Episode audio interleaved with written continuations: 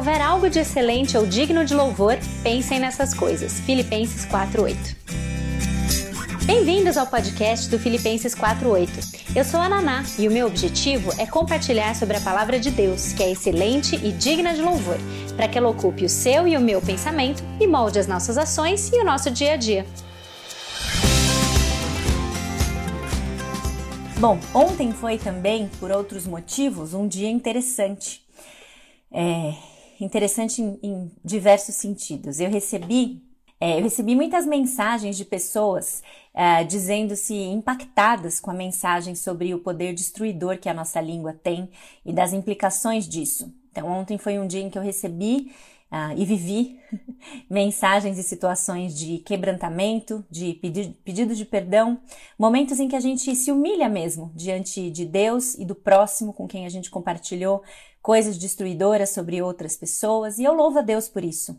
Louvo a Deus por esse processo que começa dolorido, mas se termina na cruz, e no reconhecimento do perdão que a gente já tem nele e da, da liberdade que a gente tem, uma vez que a gente abraça esse perdão, de viver de uma forma diferente, isso, isso é, o, é o objetivo de tudo. É essa faxina que termina no reconhecimento de que na cruz de Cristo a gente tem tudo que é suficiente para mudar.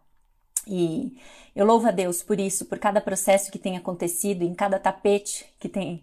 Uh, me acompanhado durante esses dias e começo pelo meu. A começar por mim, essa faxina tem sido essencial e tem revelado muita coisa. E a minha oração, então, tem sido de gratidão e de louvor a Deus por isso, e que Deus nos ajude a nos manter cientes do tamanho do perdão que a gente recebeu, pela graça, pelo seu favor imerecido que é estendido a nós por Cristo na cruz, e que isso resulte em transformação da nossa vida e o desejo de realmente viver em santidade. A gente vai seguir com os pecados da língua, então, hoje e amanhã. E hoje pensando numa coisa muito sutil, muito sutil mesmo. Foi difícil até pensar em como dar um nome adequado para isso. Mas vamos lá. É, Êxodo, capítulo 20, versículo 7. No contexto dos Dez Mandamentos. Êxodo 27. 27. Diz o seguinte: Não tomarás em vão o nome do Senhor, o teu Deus, pois o Senhor não deixará impune quem tomar o seu nome em vão. Não tomarás em vão o nome do Senhor, o teu Deus, pois o Senhor não deixará impune quem tomar o seu nome em vão. É interessante essa continuação, porque de todos os dez mandamentos, e você pode ler lá em Êxodo 20 depois, de todos os dez mandamentos, eu é esse é o único que recebe esse complemento alarmante. Deus não deixará impune quem tomar o seu nome em vão. O que, que é tomar alguma coisa em vão? A gente precisa falar sobre isso. E basicamente a essência é a seguinte: usar o nome de Deus em vão significa usar o nome de Deus como se ele não tivesse nenhum valor. É banalizar a utilização do nome do Senhor. E muitas vezes o problema é exatamente esse. Nós não damos valor mesmo. E não é que a gente não dá valor a Deus. Não é isso. Nós não damos valor ao seu nome. A gente não reconhece o esplendor da glória do Senhor que é revelado para nós por meio do seu nome. E a Bíblia traz muita indicação a nós sobre isso. Na nossa cultura, nome é simplesmente ou meramente perfumaria para muitos de nós. Na nossa cultura brasileira, isso é um fato. A gente escolhe nome se ele é um nome bonito. A gente escolhe um nome bonito. Se o significado dele for bom, melhor ainda. Mas muitas vezes a gente não escolhe nomes ou atribui uh, nome a, a, pessoas com base no seu significado ou na, na é, é, com base no seu significado mesmo. Então, para a maioria de nós, o nome em si ele não tem um valor intrínseco, sabe? Mas com o nome de Deus, a coisa é outra, é diferente. O nome de Deus ele tem valor. O nome de Deus é uma revelação da sua glória, é a comunicação do seu caráter. Ele está totalmente, o nome de Deus está totalmente relacionado à sua essência, a quem ele é, ao seu ser. Nós vemos exemplos claros disso na Bíblia. O nome de Deus como um veículo da revelação da sua glória à humanidade. Existem muitos, muitos exemplos e, for, e, e, e passagens bíblicas que falam sobre isso. Mas, só para dar um exemplo, em Êxodo capítulo 3, versículos 13 a 15, quando Moisés perguntou para a voz na sarça ardente, veja lá. Moisés perguntou: quando eu chegar diante dos israelitas e lhes disser: O Deus dos seus antepassados me enviou a vocês, e eles me perguntarem: Qual é o nome dele? O que lhes direi? Disse Deus a Moisés: Eu sou o que sou. É isso que você dirá aos israelitas: Eu sou me enviou a vocês. Disse também Deus a Moisés: Diga aos israelitas: O Senhor, o Deus dos seus antepassados, o Deus de Abraão, o Deus de Isaque, o Deus de Jacó, enviou-me a vocês. Esse é o meu nome para sempre, nome pelo qual serei lembrado de geração em geração. O nome de Deus, o nome de Deus revelou que ele era eternamente autoexistente, pessoalmente identificado com Israel através dos patriarcas Abraão, Isaque e Jacó.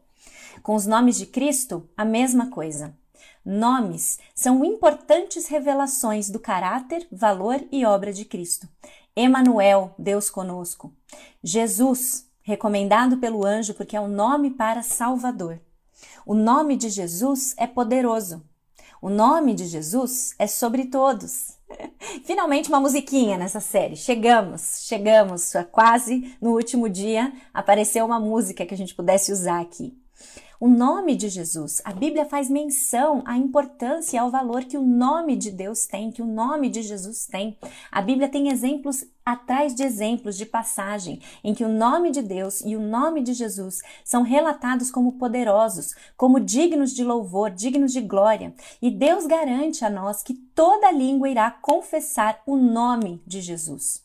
Jesus, quando ensina a orar, ele diz que nós devemos orar, Pai nosso que estás no céu, santificado seja o teu nome. A gente precisa parar e prestar atenção no que, que isso significa de verdade. A gente já tem visto aqui é, o que é santificado.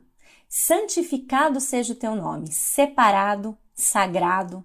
Então, o que Jesus pede é que os discípulos iniciem a sua oração reconhecendo que o nome do Pai deve ser honrado, deve ser reverenciado. A santidade do nome do Pai era uma preocupação de Jesus. Tanto que ele nos ensina a orar começando assim, começando a declarar que o nome dele deve ser santo. E isso deve ser ah, traduzido para nós na prática, tá? Eu vi alguém me perguntando qual era o assunto, qual era o tema de hoje. Hoje nós vamos falar exclusivamente sobre o uso do nome de Deus em vão. Tá? Ontem eu falei que talvez a gente abordasse uma outra coisa também, ah, voltado para as conversas imorais e a pureza das palavras e do discurso, mas a gente não vai falar sobre isso hoje, só sobre ah, falar sobre usar o nome de Deus em vão. Então a gente não pode tratar o nome de Deus com a mesma ah, leviandade com que a gente trata outros nomes. Não é legalismo, sabe? Acho que é importante a gente deixar isso claro aqui. Isso é entender que a Bíblia nos ensina sobre isso. No Antigo Testamento, a gente recebe múltiplas orientações de que nós devemos amar, nós devemos bendizer, louvar, temer, pensar, andar, descansar no nome de Deus. O nome que está acima de todo nome. Você lê muito sobre isso na Bíblia. Eu ainda sonho Na verdade, quase foi, a, quase foi o desdobramento da primeira série sobre o Deus Incomparável. É, reunir material para falar sobre isso, para falar sobre os nomes de Deus. Nenhum deles é por acaso. Cada um deles é muito rico de significado e cada nome de Deus, cada nome atribuído na Bíblia ao nosso Deus, nos revela algo muito especial sobre a natureza de quem Deus é. Porque é assim que os nomes são tratados na Bíblia. Eles não são tratados como algo da moda ou algo foneticamente interessante, algo culturalmente agradável. Os nomes indicam uma essência. Eles indicam, nesse caso, a essência de Deus.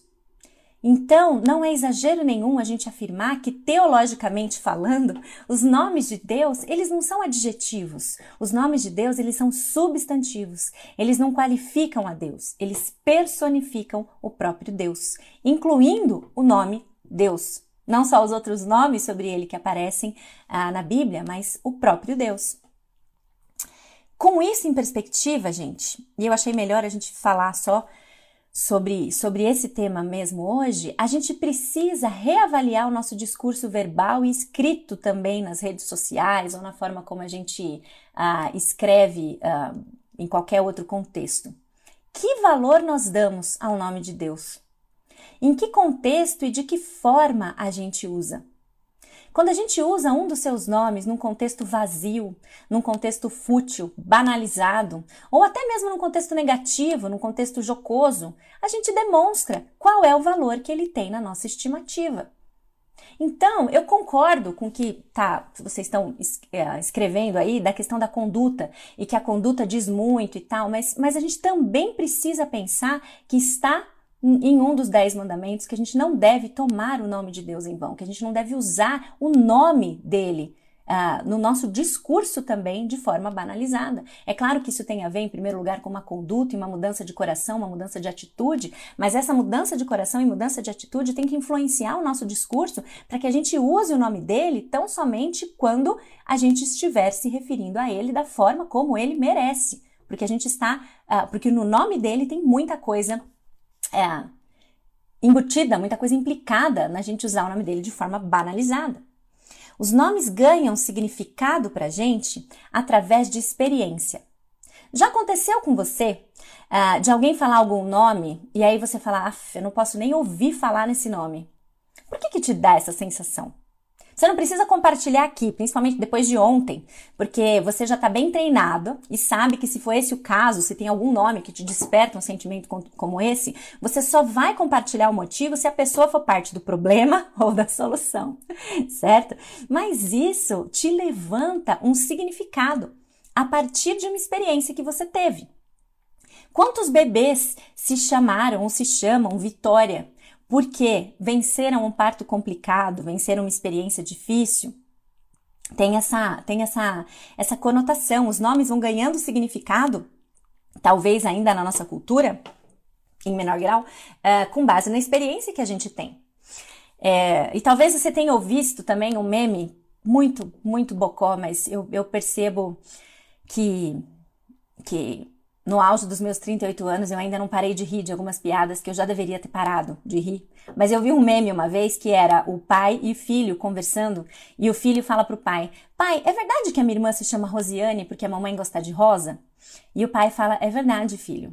Ah, e do que, que a mamãe gostava para eu ter o meu nome? E aí o pai responde: Fica quieto, Catupirilson. É muito infame, eu sei. Eu sei, ela é péssima, mas eu dou risada toda vez, eu dou risada contando. Por quê? O que está que, que tá implícito aí? Está implícito uma questão de significado, uma questão de experiência que a gente carrega para a questão do nome, que os nomes muitas vezes são escolhidos dessa forma. E talvez você tenha passado por uma experiência parecida com a minha quando você queria escolher um nome para o seu filho. Da Esther foi simples. Foi um consenso rápido e um consenso, inclusive, interessante uh, de duas pessoas, eu e Luiz, que nunca tinham pensado em ter uma filha chamada Esther e que de repente o nome saltou para os nossos olhos e ganhou logo o nosso coração quando a gente uh, associou o nome Esther à história. A história de Esther, de quem era Esther, do que ela fez pelo seu povo e o papel dela no plano de Deus e o papel dela na Bíblia. Uh, então, Assim surgiu Esther. Mas o João, gente, João foi difícil. O nome João foi difícil de chegar. Eu queria alguns nomes, o Luiz não queria. Eu dava algumas opções e a gente passava exatamente por isso.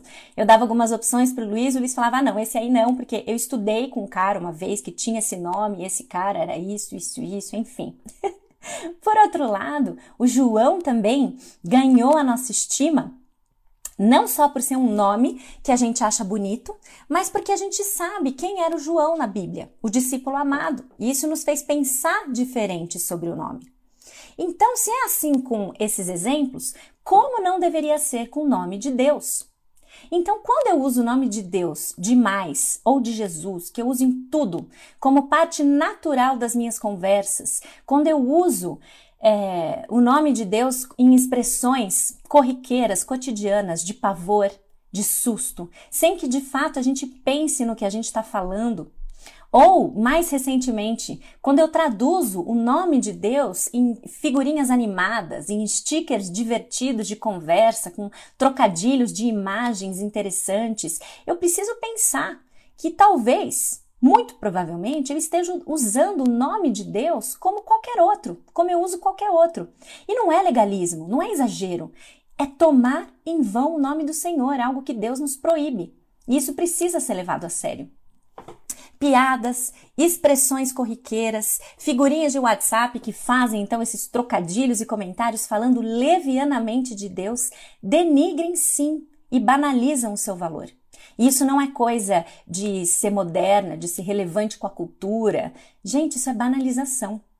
Aqui é mais um momento em que eu estou falando e, e ontem, enquanto escrevi e meditava, fui lá pegar as minhas figurinhas do WhatsApp, dar uma varridinha nelas e ver que eu precisava deletar algumas que cabiam nesse sentido. Não use levianamente. A gente não pode fazer isso. A Bíblia nos adverte de forma clara quanto a isso. Conforme a gente cresce no conhecimento e no amor a Deus, ele deve se tornar cada vez mais e mais precioso para nós. Então a gente deve zelar e a gente deve prezar por esse nome. Veja, de novo, não é legalismo, moralismo barato, regrinhas antigas, me poupa, por favor. Está nos Dez Mandamentos. Não é por acaso. Não é por acaso que ele está lá. Lembra que o inimigo sempre vai querer te convencer que o pecado não é tanta coisa assim, que é exagero, que os tempos mudaram, que isso é. não é tudo isso. Mas Deus ordenou que o nome dele fosse usado com reverência e com temor. O nome de Deus tem que ter um lugar elevado nos nossos corações. E isso tem que estar expresso, sim, na nossa conduta e sim no nosso discurso. Se você continua achando exagerado, porque afinal, quando você fala expressões desse tipo, você não está verdadeiramente pensando no Deus verdadeiro, mas você só está falando, ah, Deus, né? Um Deus qualquer. Se esse for o caso, aí a gente tem que voltar de novo lá nos Dez Mandamentos e ver que a gente não deve ter nenhum outro Deus além de Deus.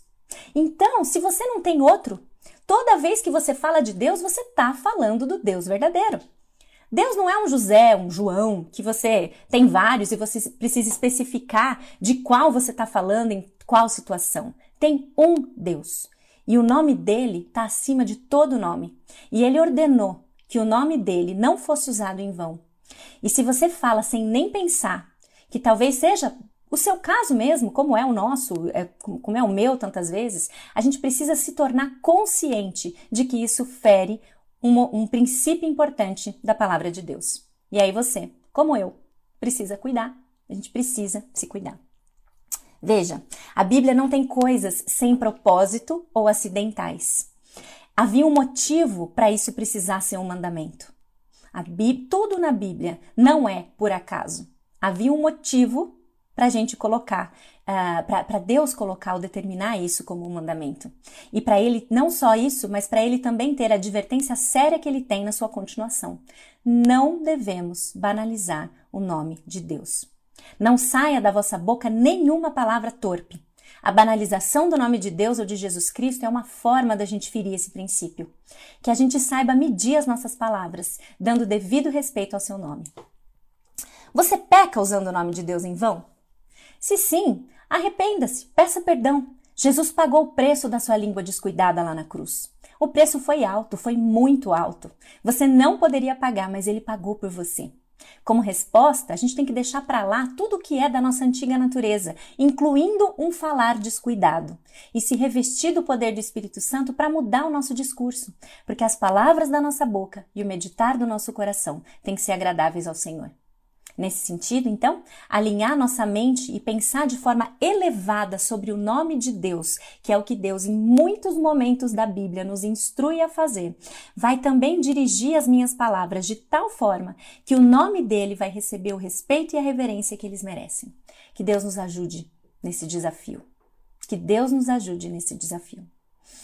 Amanhã a gente termina com pecados da língua, para que sexta-feira a gente encerre a série, como eu já disse, às sete e meia da manhã, junto com o pastor Alexandre Mendes, Sacha, falando, encerrando sobre, uh, batendo um, um, papo um pouco mais uh, aprofundado sobre todo esse processo uh, na perspectiva da Bíblia, tá bom?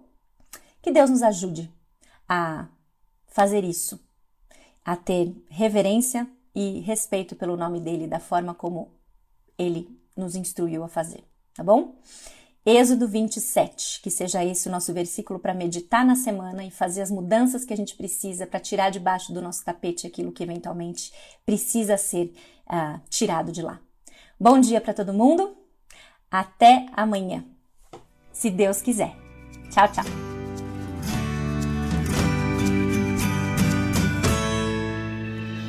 Obrigada por ouvirem o podcast do Filipenses 48. Para conhecerem mais sobre o ministério, ter acesso aos textos, dicas de livros ou mesmo acompanhar um pouco do meu dia a dia, siga o meu Instagram, Filipenses48 ou acessem filipenses48.com. Ah, também estamos no YouTube, Filipenses48. Procura lá. E até a próxima!